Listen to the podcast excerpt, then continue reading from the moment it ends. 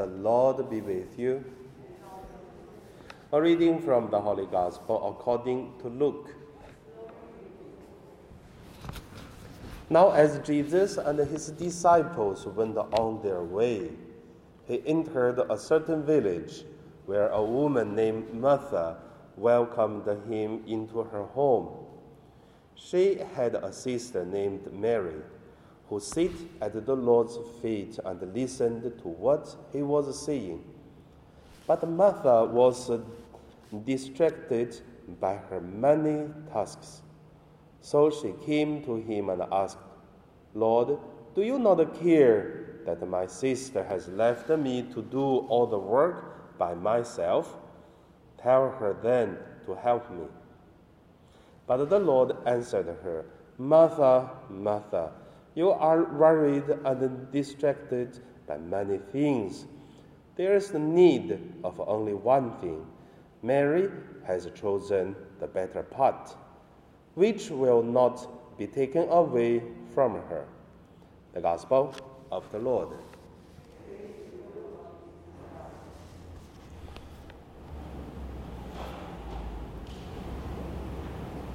So today my meditation name is Martha and Mary in our life. First, let us look at uh, the thousand years uh, uh, arguing Martha and Mary.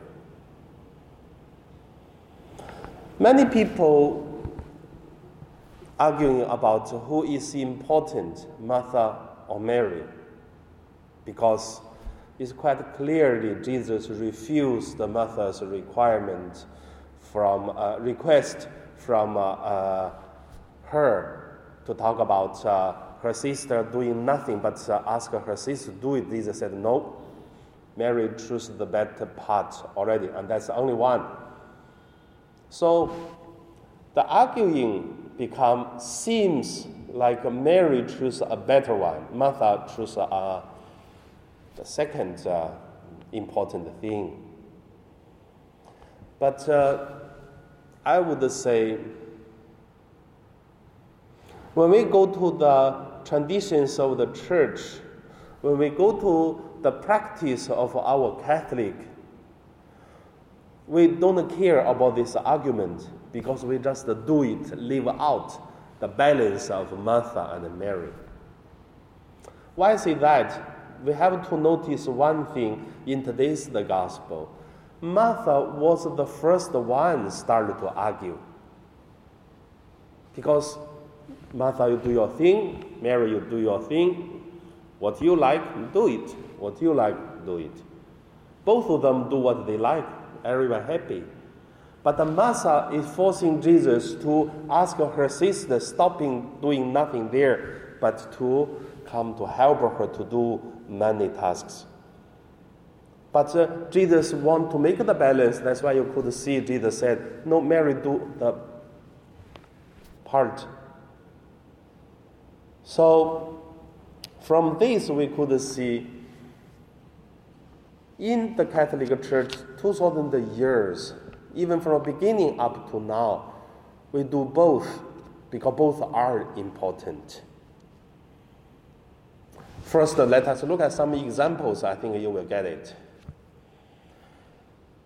After the persecution of the Christians in Roman, then the mother of the king, Helen or Helena, what she did is she went to Jerusalem and then tried to find the, the so many uh, holy historical places and then some uh, uh, what uh, Jesus food or the life was uh, staying in some place or what Jesus used all these uh, holy places things. And Helena make a, a big church in each of the place I remember you went to Israel, did you? I forgot which year, but I remember you did as a community. So when you go to Israel for the pilgrimage, you see all the place, the church we go, is based on Helena's uh, uh, work. That is Martha's work. Of course, in the uh, 1200 or to 1500, a lot of these places, churches, was destroyed by the Muslims, but the Catholic rebuilt it again. That is what we see today. It's rebuilt uh, churches. But however, that's Martha's work. Today we went to Israel, then we can see these holy temples. We can see the tomb of Jesus. We can go to all these places because that's Martha's work make us feel meaningful, feel the presence of Jesus, presence of God. But at the same time, we cannot ignore that uh, Mary's work. Like Mary sitting there listening to Jesus. Also, from the very early of the church, we could see after the persecution in Romans and a lot of rich people they give up their wealth and they build the, the monastery. They taking care of the poor. They satisfy themselves and then to become the earlier, not the community, but the personals, uh, the monks. Until Benedict came out and then to make communities. And these monks, they abandoned uh, Martha's work, but is focusing on the spiritual life. But also from beginning of the church.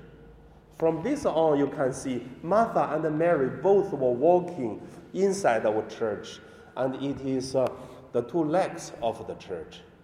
So the arguing actually, we continue argue, but when we're doing things, we try to use two legs to walk, not by one, become a disabled.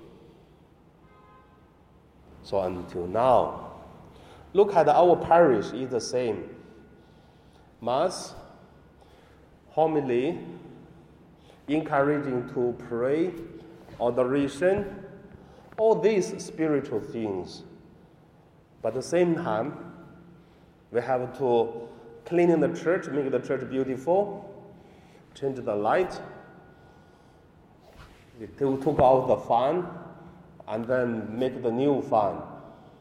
They put the carpet uh, downstairs make people feel home. All this hardware, hardware, outside the things we could see, it just make us feel also it is a place that we should make uh, the God hall house beautiful, then we feel comfortable, then we can have uh, a much good spiritual life. Both are important. It just depends what's the things neglect, what the things we can do, we should do.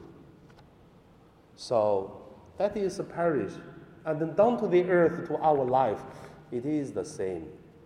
People say when the people are poor, so they cannot uh, do more prayer. I would say it is exactly opposite. When the people poor, people do more prayer. We have more priests. But the same, it seems like uh, when the people getting rich, we have everything, then we have free time to pray. But you will see sometimes uh, so many people getting rich, and then people have no feeling, need, or they don't want to pray anymore. That's it. So both are important. It really depends how do we deal with these things.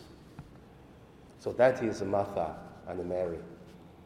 So I leave this. Think about where is Martha in your life? Where is Mary in your life? What kind of thing you can say, oh, that's Martha's work, and that is Mary's work? How do the two legs help you to walk, to live, especially in this situation? Virus, social problems, hatreds, and uh, lies, fight. At the same time, even the church, many times we can see a lot of uh, arguing more or less the same. So how does Mary and the Martha, these two spirits, support us in this situation? And now we pray.